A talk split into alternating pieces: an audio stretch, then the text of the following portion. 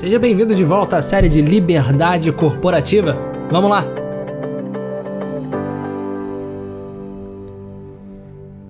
Fala, fala pessoal, tudo bem? Sejam bem-vindos. Hoje nós estamos aqui ao vivo no nosso Instagram, né, para fazer essa season finale na frente aqui de todos vocês, nossos amigos, nossa comunidade toda que me segue aqui no Instagram no @ricabarros. Prazer enorme falar com vocês, né? Especialmente nessa temporada é, incrível que nós fizemos aqui de liberdade corporativa, né?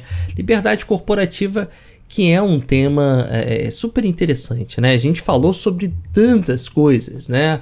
Foram tantos pontos interessantes de liberdade que foram levantados, né? Desde uma parte mais filosófica até uma parte mais prática mesmo, né? A gente olhar para o nosso dia a dia, a gente vê de fato, né? As liberdades, as oportunidades que nós temos e quantas vezes nós realmente aproveitamos mal essas oportunidades, né? Eu já vi pessoas se demitir, né, do trabalho com uma semana uma semana de dedicação, porque ao chegar na empresa, ela olhou e falou assim: Olha, eu acredito honestamente que uh, o que tá, o que eu preciso fazer aqui nesse treinamento não condiz com o meu job description.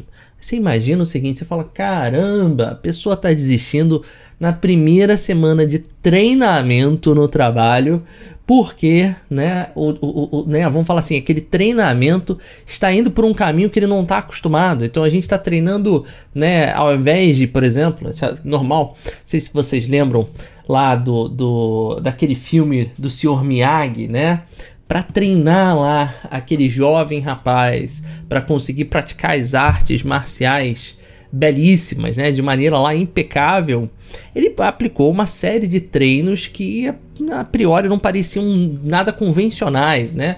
Então às vezes você vai né, arrumar a sua cama, às vezes você vai socar aquela folhinha de papel, você vai né, é, é, é, lavar lá o, o, local de treinamento, mas todas essas coisas né, compõem né, uma série de, de virtudes que vão sendo desenvolvidas, de movimentos que vão ser desenvolvidos, para que naquela luta lá final aquele rapaz conseguisse realmente performar da melhor forma. E é claro que no trabalho não se aplica necessariamente desse jeito, mas no trabalho às vezes a gente aplica treinos, né, que fogem um pouco da linha normal, na linha, vamos falar assim, preto e branco, da linha tradicional. Então, se você, por exemplo, entrou para trabalhar com design, às vezes você vai ter um treinamento de comunicação em público, às vezes você vai ter um treinamento, por exemplo, olha só que interessante, totalmente fora da caixa, né, é, é, de linguagem corporal né? Um treinamento, às vezes, de, de perfil comportamental. É, ou seja, a gente vai por outros caminhos, mas que ajudam a construir o imaginário deste profissional, ajudam a fortalecer de fato né, as competências desse profissional de uma maneira que às vezes ele nem percebe, mas é por isso que nós damos o treinamento e é por isso que ele está escutando, ou seja, parte do princípio que normalmente o professor tem um pouquinho mais de experiência para falar por que aquilo é importante, mas eu já vi profissionais que nem tolerância para fazer um treinamento tiveram, né? Olha que interessante. Hoje em dia a gente vive realmente uma era da intolerância. E a verdade é que a maior parte das pessoas que brigam por aí dizendo que os outros precisam ter mais tolerância, costumeiramente são justamente as que são menos, né? Menos tolerantes né? Então é importante a gente entender uma coisa de uma vez por todas, né? Na nossa vida profissional, olha, a gente vai ter muitas oportunidades. De fato, muita coisa vai acontecer, muitas portas vão se abrir. É, prim, assim, é primeiro fundamental que você seja um ser humano desenvolvido em virtudes, para que você seja capaz de perceber essas portas que se abrem. Quantas vezes vi profissionais que portas se abriram e ao invés dele olhar a porta como uma oportunidade, ele reclamava, reclamava, ele via um problema, né? Porque às vezes as portas se abrem e você, na primeira reação, acha que aquilo é um problema. Né? Quantas vezes, por exemplo, né, no desenvolvimento de alguns executivos, eu botei o cara para fazer um trabalho que a priori ele achava que não fazia o menor sentido. Ó, por exemplo, treinamento de um, da, um dos grandes executivos aqui da Pareto, da história da Pareto. Né, quando ele entrou, eu cheguei e falei assim: olha, você vai trabalhar aqui em seis meses como meu secretário. Então, esse é o tipo de coisa que a pessoa fala assim: nossa, que absurdo, vou trabalhar com. Eu vim aqui para ser um executivo, vou trabalhar como seu secretário. Só que tinha uma diferença: a diferença de um olhar perspicaz, de um olhar, né, de fato treinado para encontrar as oportunidades daquele tipo de pessoa que normalmente reclama, reclama, tá cheio dos vícios, né? Ou seja, ele quer que a oportunidade caia bonitinha no colo dele, ou seja, a, o cargo de executivo, a função de executivo, o salário de executivo, sem que ele tenha experiência de executivo, né?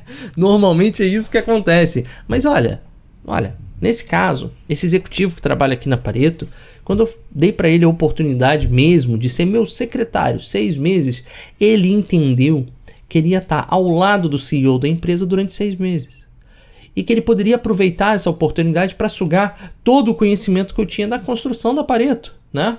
Ou seja, eu e o Ramon ali como fundadores da empresa, a gente acumula obviamente um conhecimento muito diferenciado, que a gente montou, a gente trouxe todo mundo que está aí. Então, querer estar próximo, querer respirar aquele mesmo ar ali diariamente, é uma oportunidade de ouro para quem realmente quer fazer um belíssimo papel de executivo. Essa pessoa compreendeu isso, não reclamou, não encheu o saco, fez um papel belíssimo, belíssimo de secretário. E o que, que aconteceu? Olha, nesses seis meses, com quem que eu discuti os principais planos estratégicos da empresa? Com esta pessoa. Quando eu estava em dúvida por que caminho seguir, com quem que eu compartilhei, pô, cara, o que, que você acha disso? Quem eu pedi a opinião? A pessoa que estava do meu lado. E alguns meses depois, quem foi a pessoa que chegou e ouviu essas belíssimas palavras? Olha, tenho total confiança em você, você se desenvolveu maravilhosamente bem e agora você pode escolher para qual caminho você quer seguir na empresa como executivo, todas as portas estão abertas. Foi exatamente essa pessoa.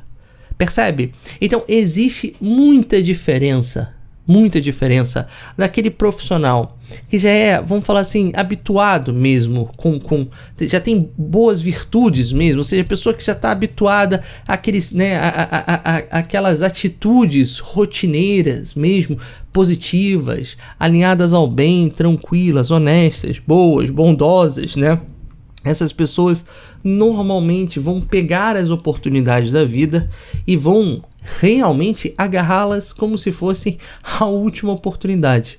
Enquanto aquelas pessoas que estão acostumadas a reclamar, a reclamar, a reclamar, a reclamar, essas pessoas normalmente vão ser aquelas que falam: Ah, eu nunca tive alguém que me indicava.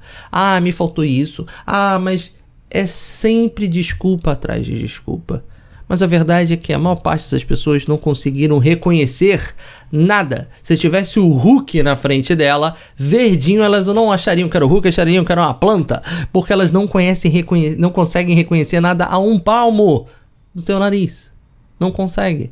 Porque não conseguiram desenvolver virtudes. E quando você tem hábitos orientados ao bem, naturalmente você consegue ter uma atenção muito maior a tudo que acontece à sua volta.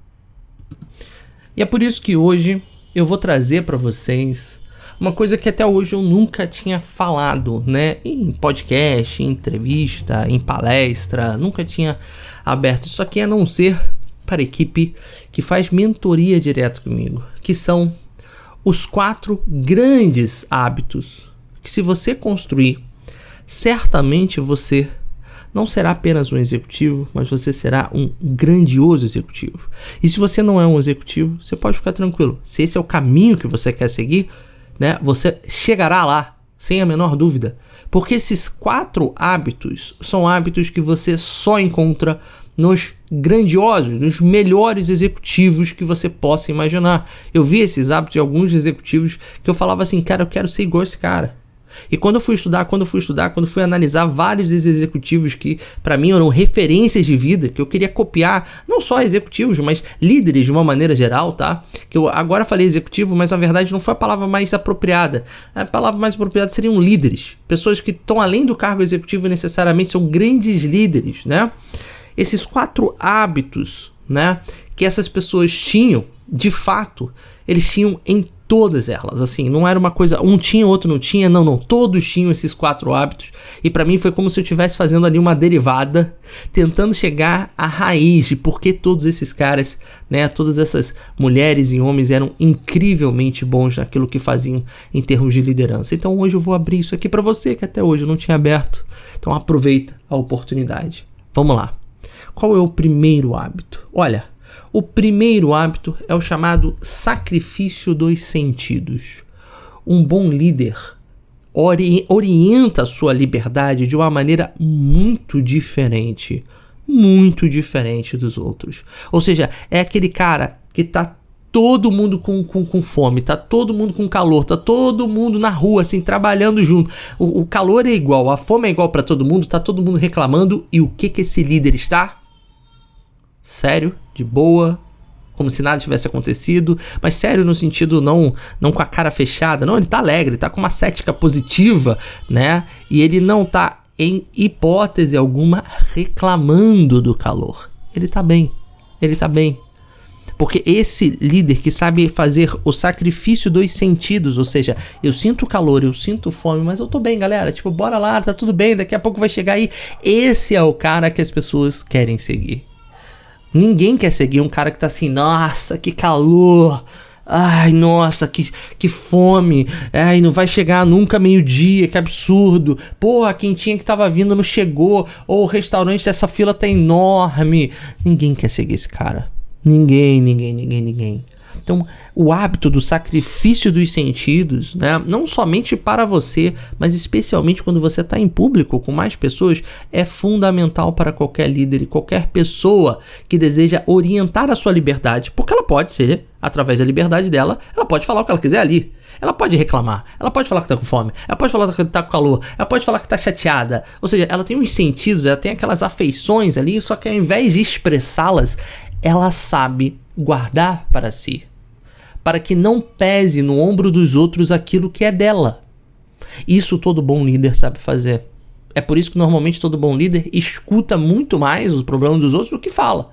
Isso, a partir do sacrifício dos sentidos. O segundo conselho que eu daria para você, se você quiser ser um, um, um, grande executivo, um grande líder, e que na verdade isso estava presente na vida né, desses né, maiores líderes que eu pesquisei, a presença de, é, é, é de fato presente em todos, sem exceção, era um outro tipo de sacrifício. Era o sacrifício. Quem acerta essa, hein? Hã? Quer dar uma pausa aí no, no áudio para ver se você acerta? O primeiro era dos sentidos, o segundo era da memória. Pois é, pois é.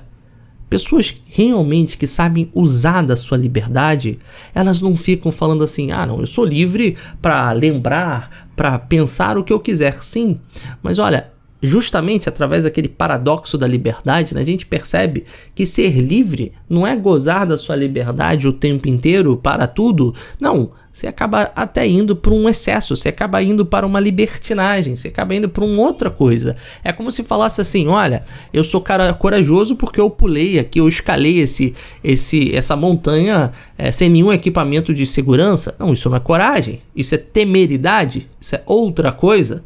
Percebe? Coragem é diante do medo, agir, né? Covardia é diante do medo, paralisar. Percebe? Então, coragem não tem a ver com não sentir medo. Coragem tem a ver de tomar uma ação correta, justa, boa, né, apesar do medo. Agora, olha, olha que interessante. Preste atenção. Liberdade, a gente tem um paradoxo semelhante. Liberdade não é fazer tudo o que você quer e deseja. Não, isso é viver para os seus desejos, né? Isso é outra coisa, completamente diferente. Frequentemente, a pessoa que vive para os seus desejos, ela acaba escravizando a própria alma. Por quê? É uma pessoa, né, normalmente ultramaterialista. Uma pessoa que vive dos seus afetos, vive para o seu próprio mundo, egoísta, que não consegue se sacrificar por nada e por ninguém. E é óbvio que essa pessoa não vai ser um bom líder, não vai ser um bom executivo, nunca. Né? Nunca, nunca, nunca. Ninguém vai se inspirar nessa pessoa.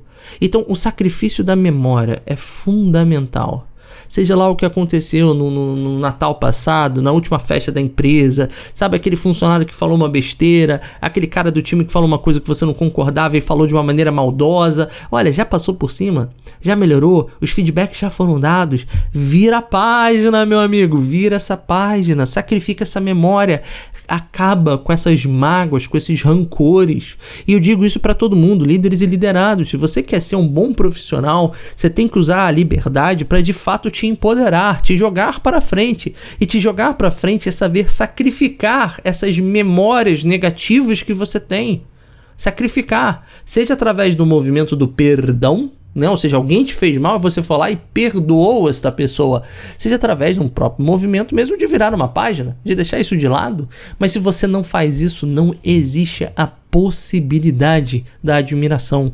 Porque aquele líder, aquele executivo que o tempo inteiro está preso no passado, cheio de rancor, que toda hora que vai falar com um liderado, sempre, ó, oh, mas não vai fazer aquilo que você fez aquela vez, hein? Não vai, sabe aquela pessoa que está presa a todos os erros de todo mundo à sua volta. Desculpa, cara.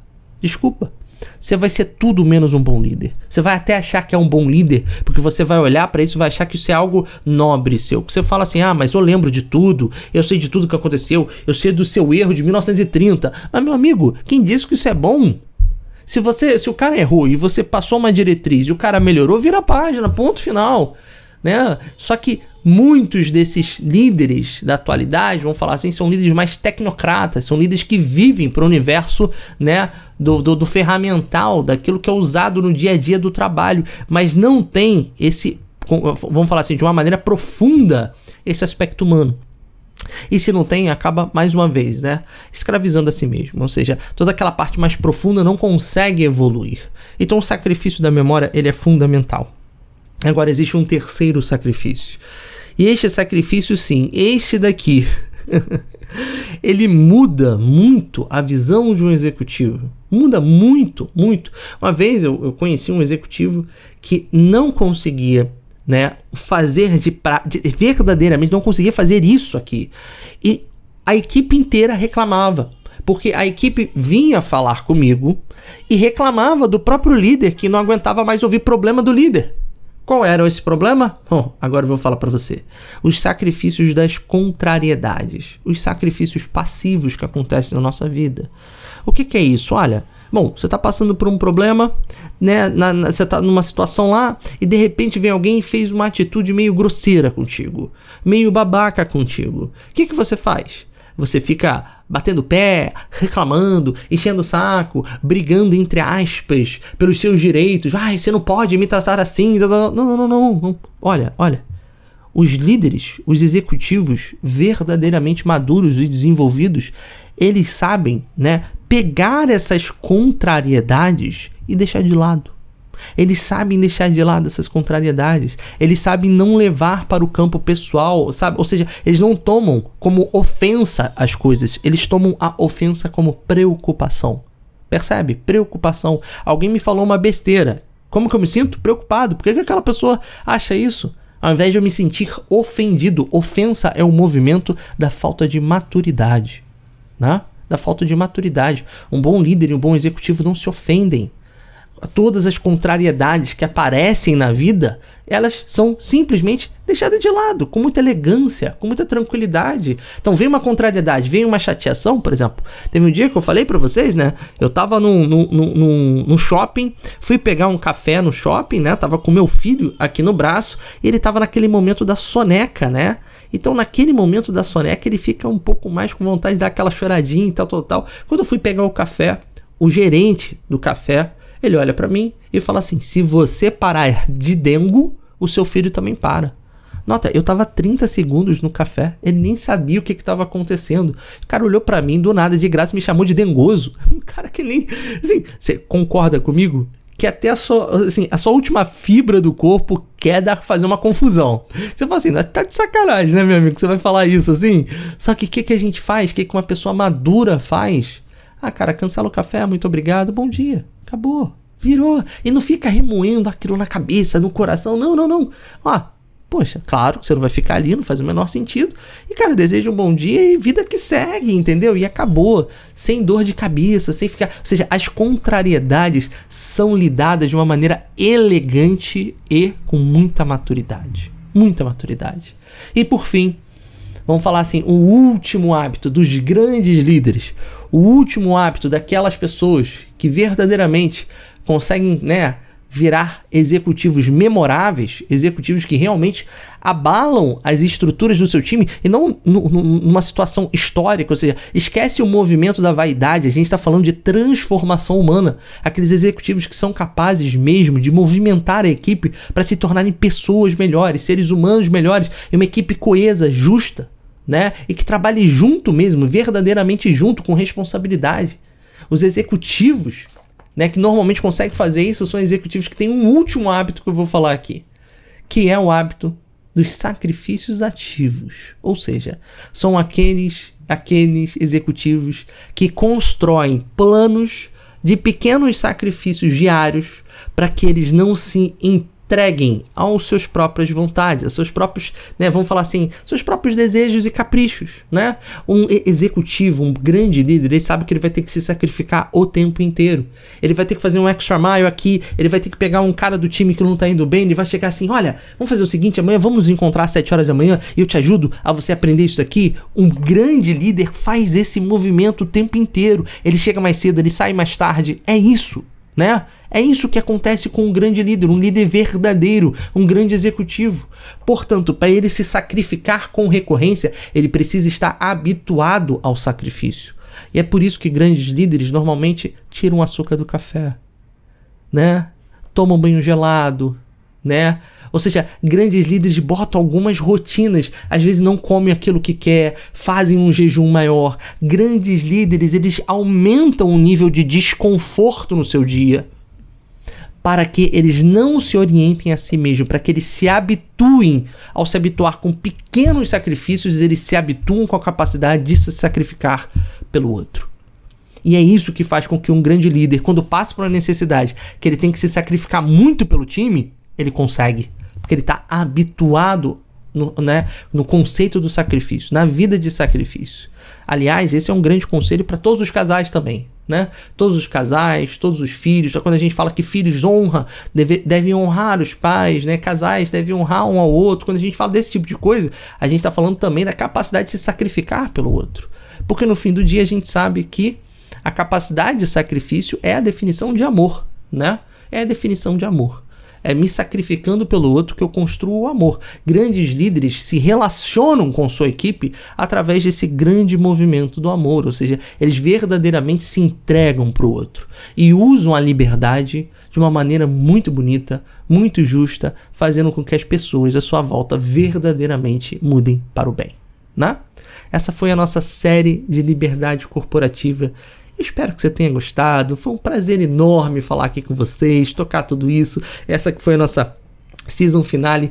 Pessoal aqui do Insta, muito obrigado pela presença de todos, né? Foi um prazer enorme estar aqui com vocês. Primeira vez que eu faço uma live aqui, né? Peço desculpa aí caso tenha acontecido alguma coisa errada, apertado um botão aqui errado, mas, né, é isso. E não deixe de me seguir, não deixe de compartilhar, manda aí pros seus amigos, né? A gente tem que fazer né, essa série bombar, porque afinal de contas a gente está cansado de tanto líder superficial, líder que julga o seu time apenas por resultado, né? Sei que resultado é fundamental, não estou falando que não é, mas no último episódio eu falei porque resultado é a primeira camada do time, né? A primeira camada do time. Eu recomendo que líderes normalmente julguem outras camadas do profissional para ter uma visão meio que 360 e não uma visão unilateral tá bom? Então é isso, espero que vocês tenham gostado e entendido que, olha, liberdade corporativa é um tema complexo, bem complexo, muito gostoso também de se falar e que se a gente realmente aprende né, a usar essa liberdade